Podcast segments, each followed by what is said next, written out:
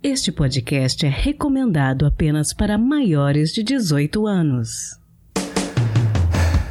Sexo Explícito o podcast para você gozar a vida.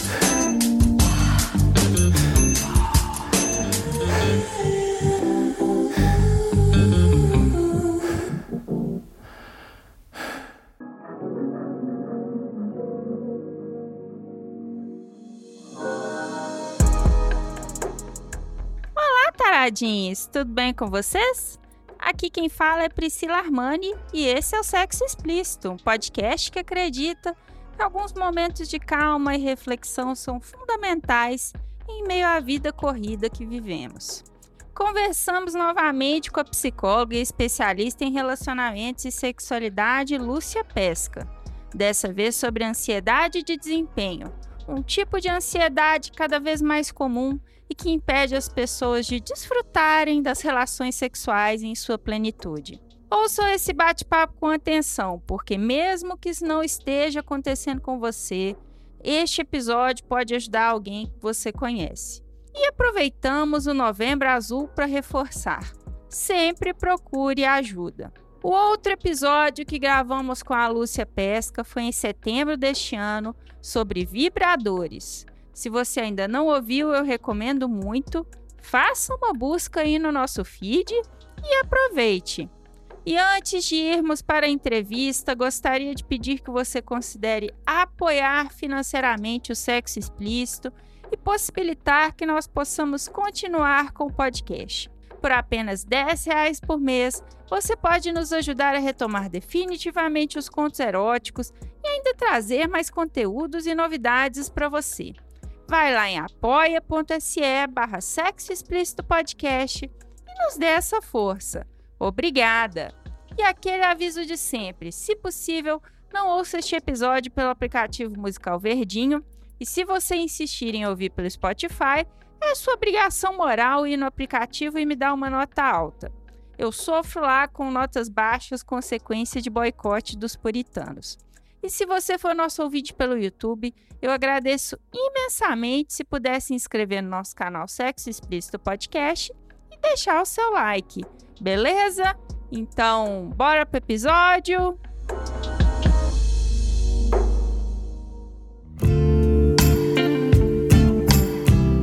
Lúcia, não é a sua primeira vez aqui no podcast, mas caso algum ouvinte ainda não te conheça, conta pra gente quem é você, quais são os seus pronomes e o que, que você faz. Bom, é muito bom estar com vocês de novo, porque a nossa grande função é passar a informação adiante. Né? Meu nome é Lúcia Pesca, sou psicóloga, especialista em educação e terapia sexual. Eu faço isso há mais de 40 anos, levando a, a informação de saúde sexual adiante. Bacana. Bom, Lúcia, eu queria te perguntar o seguinte. Hoje a gente vai conversar sobre ansiedade de desempenho. E eu gostaria que você explicasse para os ouvintes o que, que é isso, por favor. Ansiedade de desempenho é um mal do século, né? É uma cobrança pessoal que exige uma performance. E essa cobrança está acima da avaliação que a pessoa faz de si mesma. E a pessoa fica com críticas pessoais muito excessivas ela vai além do perfeccionismo e um medo enorme de fracassar. Muitas vezes isso faz com que a pessoa não tenha desempenho, ou seja, o medo de desempenho acaba com o desempenho e a pessoa não acaba não realizando as atividades que gostaria. Levando isso para o campo sexual, eu imagino que isso impacta diretamente na questão dos relacionamentos, né? Basicamente. Então, assim, nos homens, o medo, o medo de fracassar nos homens, a ansiedade de desempenho, ela parece que ela é mais explícita, entendeu? Porque todas a, a, maior parte das disfunções sexuais masculinas, seja disfunção do desejo, a disfunção de ereção, a ejaculação rápida e também a dificuldade de ejacular, faz com que muitos homens não consigam desenvolver aquela atividade satisfatória porque eles ficam com medo de não ter aquele desempenho. Então, eles ficam com tanto receio de não dar prazer para a parceira, de não conseguir essa ereção, de não ter, que eles acabam não fazendo. Então, uma forma de se livrar do problema é não desenvolvendo aquela atividade. Porque eles acabam com a ansiedade na mesma hora, do que ficar com aquilo persistindo na mente deles. Nas mulheres, a dificuldade de eh, ansiedade de desempenho gera uma desconexão com o prazer. Ou seja, os problemas de anorgasmia, dificuldade de desejo, a, a própria lubrificação vaginal, que vem da excitação, é bloqueada pela, por essa ansiedade. Então, de novo, a pessoa fica com tanto medo de não ter um bom desenvolvimento da sexualidade, assim, para totalmente. Nas mulheres é muito engraçado, é, engraçado não, mas as mulheres é curioso porque muitas vezes elas entram na relação por várias uh, coisas que levam ela a ter prazer. Elas começam a desenvolver um medo tão grande de que aquilo não vai funcionar que elas secam. Secando vai dar dor, dando dor tem que parar. Então não tem perigo de não chegar ao orgasmo, entendeu? Porque a ansiedade de desempenho acaba com o orgasmo. O que a gente pode saber, pode ver também, é que assim, os homens são mais competitivos, né? E as mulheres são mais exigentes e detalhistas. Tanto essa competição quanto essa busca exagerada dos detalhes geram uma ansiedade. Algumas pessoas sofrem mais com isso e outra com, outras com menos. Mas depois da pandemia, aumentou esses sintomas. Porque assim, não só com o vírus, mas com todas as exigências que o vírus impôs, as pessoas ficaram com mais medo de não conseguir atingir o seu prazer. E aí as disfunções sexuais aumentaram. Lúcia, a gente pode falar de sintomas que indiquem que a pessoa esteja com ansiedade de desempenho? Sim, e esses sintomas ou sinais, né, como a gente chama, a, a pessoa, a primeira coisa é a pessoa se dar conta de que isso está exagerado nela. Como eu te disse antes, a exigência, a crítica pessoal excessiva, o perfeccionismo, faz com que ela não ela não queira se frustrar. E aí ela começa a desenvolver algumas sensações eh, fisiológicas desagradáveis, como tremores, palpitação, uma transpiração excessiva, tensão muscular. Claro que a gente sabe que a ansiedade pode gerar isso, mas a ansiedade de desempenho gera isso no momento que ela pensa naquela atividade que ela tem medo de se frustrar e que ela não vai ter um bom desempenho. Aí vem junto os pensamentos negativos, a sensação de inadequação e isso tudo é muito característico. Ela, ela vem a ansiedade por si só, ela acompanha esses sintomas na maior parte do dia da pessoa. A ansiedade de desempenho acompanha esses sintomas na hora da atividade. Essa é a diferença. Interessante.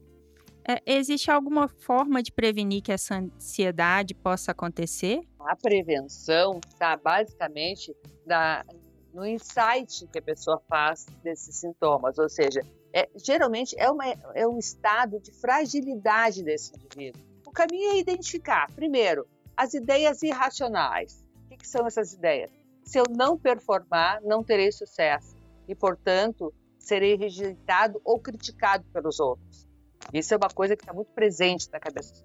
Outra coisa de identificar para poder prevenir e tratar, né, é as experiências negativas anteriores. E essas experiências podem também começar numa outra área que não a sexual, entende? A pessoa toda vez que é desafiada e tem aquelas, aquelas sensações desagradáveis, ela associa o desafio a desempenho e o desempenho então vai levá-lo, levá-la, né, a, a sentir tudo isso. Outra coisa que aparece muito é a incapacidade, o medo de não satisfazer, satisfazer o parceiro ou parceira. E isso faz com que essa pessoa não consiga. Se ela passa de seis meses, é o tempo que a gente dá para poder procurar ajuda. Sentindo tudo isso, a ideal nesse momento é ela pedir ajuda. A primeira ajuda que a, a pessoa tem que pedir é para o parceiro ou parceira, dizendo o que ela está sentindo e como é que aquilo está impedindo ela de se relacionar. Quando eu falo ela, sempre é a pessoa, né? Então, muitas vezes na relação a dois, essa incapacidade, medo de ser incapaz de satisfazer o outro, tem muito a ver com experiências negativas de ver o outro como juíza desse desempenho sexual. Então, o conversar com a parceira diminui em muito esses sintomas. Como que é feito o tratamento? A primeira coisa que tem que saber é o seguinte, voltando ao que nós estávamos falando antes. Se isso persiste, pode levar a patologias mais graves, né? Como uma ansiedade generalizada, um ataque de pânico ou uma fobia social. Social, no caso, é a interação com o parceiro afetivo sexual, né? Então, o que, que a gente faz no tratamento? A gente começa a ver, a trabalhar esses sintomas. Como? A pessoa tem que ter percepção interna do problema. Melhor, a primeira coisa que a gente faz é o controle da respiração. Trabalhar o controle da respiração. No momento que a gente trabalha o controle da respiração, a pessoa começa de alguma forma a controlar os sintomas e os sinais. Então, trabalhamos o controle da respiração, trabalhamos com meditação, mindfulness, né? Que a atenção presente é muito importante, porque no momento que eu estou com a atenção presente, eu esqueço das experiências negativas anteriores ou das causas que me levaram àquele problema, né? E outra coisa muito importante que às vezes eu vejo que é difícil as pessoas pensarem é um caminho de autocompaixão, em vez de ficar se julgando e se criticando. Por exemplo, se algo negativo acontecer com alguém que a gente gosta, o que, que a gente faria para essa pessoa? É o que eu tenho que me perguntar para mim mesma. Se eu sei ajudar o outro, por que, que eu não me ajudo naquele momento? Né? Em vez de uma cobrança dura, é importante que a pessoa visualize conselhos de compaixão para si mesma.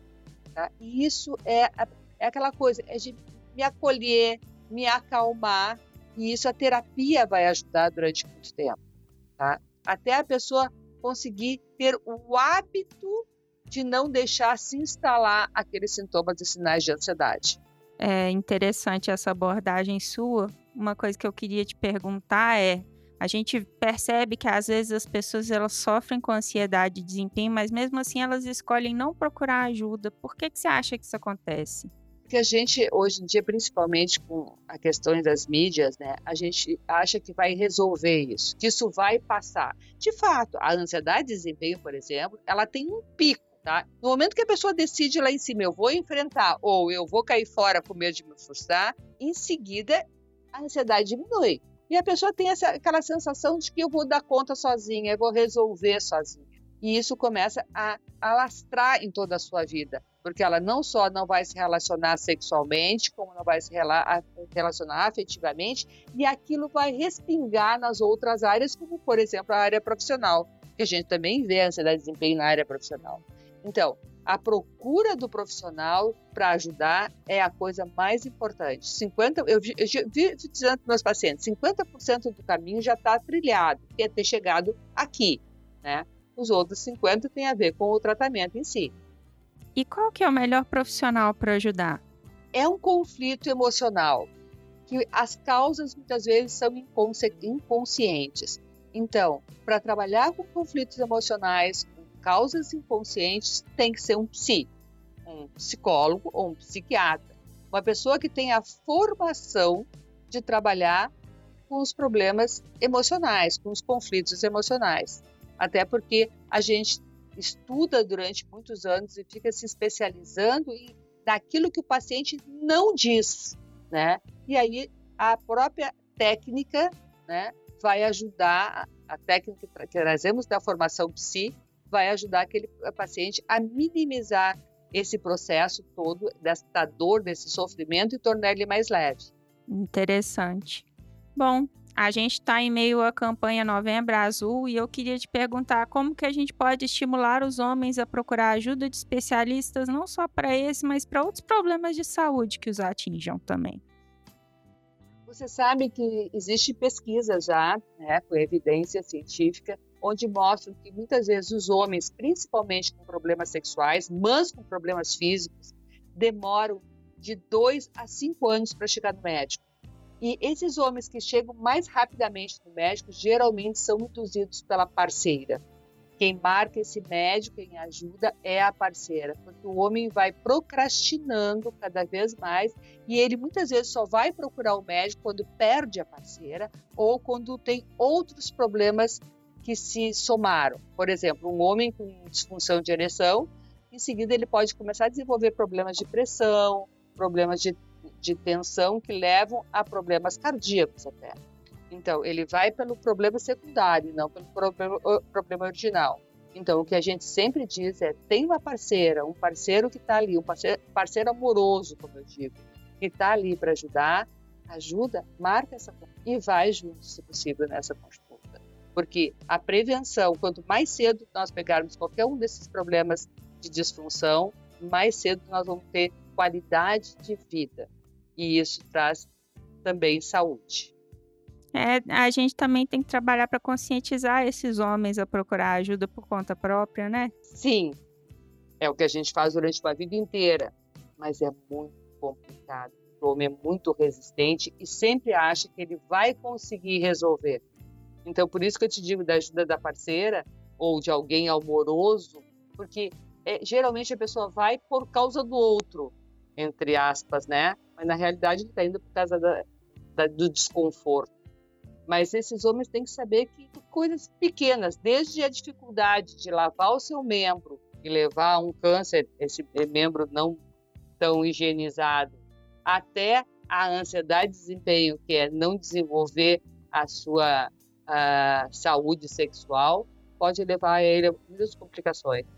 E a vida é tudo, né? Com certeza. Você gostaria de deixar alguma dica de rede social, filme, série ou site que forneçam informações confiáveis sobre ansiedade e desempenho? Olha, Priscila, tudo vai depender, por exemplo, filmes, enfim, vai depender da interpretação que a pessoa dá daquele conteúdo. Existem vários filmes que as pessoas podem entrar, procurar sobre ansiedade. As vantagens de ser invisível é um deles, que eu gostei muito até mas depende muito. Muitas vezes a pessoa está vendo um filme é, com o seu filho, um filme de desenho infantil, e vê naquilo ali a sua resposta para a sua ansiedade. Então, procurem sempre tirar de tudo que vocês vivem, entende? Uma, uma, uma ajuda para o seu problema. Tá? Mas procure informações confiáveis. Vai para a internet, vai procurar uh, o profissional A, B e C ver qual é a formação daquele profissional, ver a, que sociedades a pessoa está inserida. Com isso, pode levar a sério a informação que tem ali daquela, daquela pessoa. Bacana. Lúcia, eu queria te agradecer muito por esclarecer as nossas dúvidas e queria te pedir para você deixar suas redes sociais para quem quiser continuar essa conversa em outros espaços. Bom, a minha rede social principal nesse momento é o Instagram, né, ou Trends também, que é arroba psicoluciapesca. Tá? Ali vocês vão ter muitas indicações, não só de conteúdo, como de profissionais nessa área que podem vir ajudar. E também no direct, né? Vocês podem me mandar uh, mensagens que eu vou responder com certeza. Bacana demais, quero te agradecer muito por ter topado participar aqui de novo com a gente. Obrigado eu e parabéns pelo que vocês fazem. O que nós precisamos de hoje em dia é basicamente levar a informação. Obrigada. Valeu.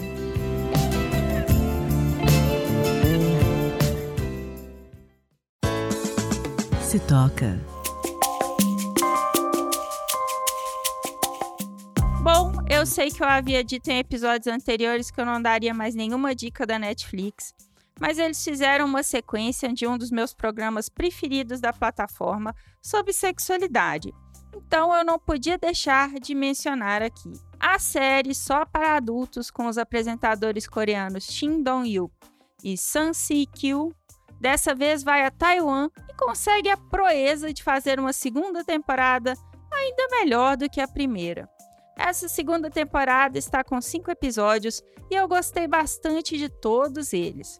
Já no primeiro episódio, o comediante e o cantor coreano unem forças novamente e visitam a Taiwan Adult Expo, uma das exposições de entretenimento adulto que é referência na área e a qual comparecem estrelas de filmes adultos de várias partes do mundo. O que eu achei mais interessante nesse episódio é entender as particularidades da cultura taiwanesa e como lá eles caminham para serem menos conservadores com relação aos hábitos sexuais. Me dá até um pouco de inveja. E me surpreendeu que nessa feira também muitas mulheres comparecem para conhecerem os seus ídolos da indústria adulta e também comparecem muitos casais héteros, com namoradas e esposas achando perfeitamente normal que os parceiros consumam pornografia. No Brasil, a gente gosta de posar de liberal, mas a verdade é que muitas mulheres ainda veem como tabu o consumo de pornografia, infelizmente. Outro episódio que eu gostei bastante foi sobre o casamento homoafetivo e a luta dos taiwaneses por direitos iguais. Taiwan foi o primeiro país asiático em 2019 a legalizar o casamento entre pessoas do mesmo sexo.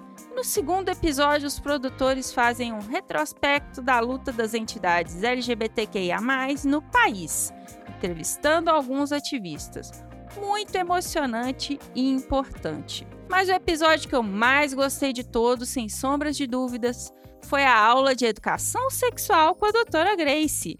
Eles levam três pessoas de perfis diversos para questionar essa educadora sexual chinesa que possui um canal no YouTube.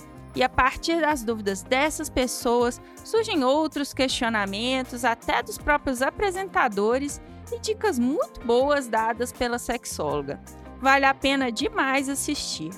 Ao final da temporada, não fica claro se os apresentadores irão para outro país na Ásia em busca de novas aventuras na área da sexualidade. Mas eu, sinceramente, espero que sim. Fica aqui então a minha dica. Só para adultos, segunda temporada, série documental coreana sobre sexualidade na Netflix.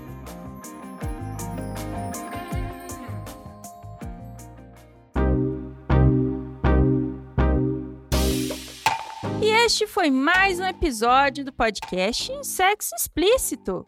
Foi bom para você? Lembrando que todas as informações sobre esses demais episódios estão em sexoexplicitopodcast.com.br. Nosso site é o melhor lugar para você ouvir o nosso podcast.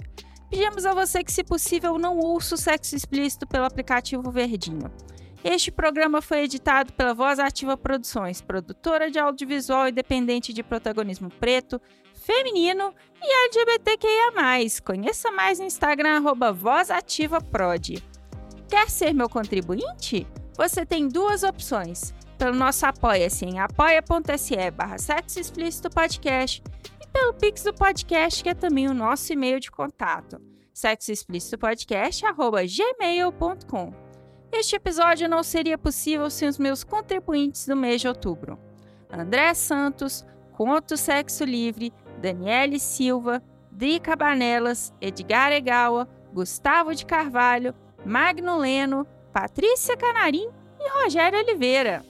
Obrigada demais por apoiarem Mulheres Podcasters. Estamos no Instagram no arroba Sexo Explícito Podcast e você também pode me ouvir em qualquer agregador de podcast de sua preferência além do Deezer, iTunes, Google Podcast e também no YouTube. E aí, o que, que você está esperando? Bora gozar a vida? Beijo!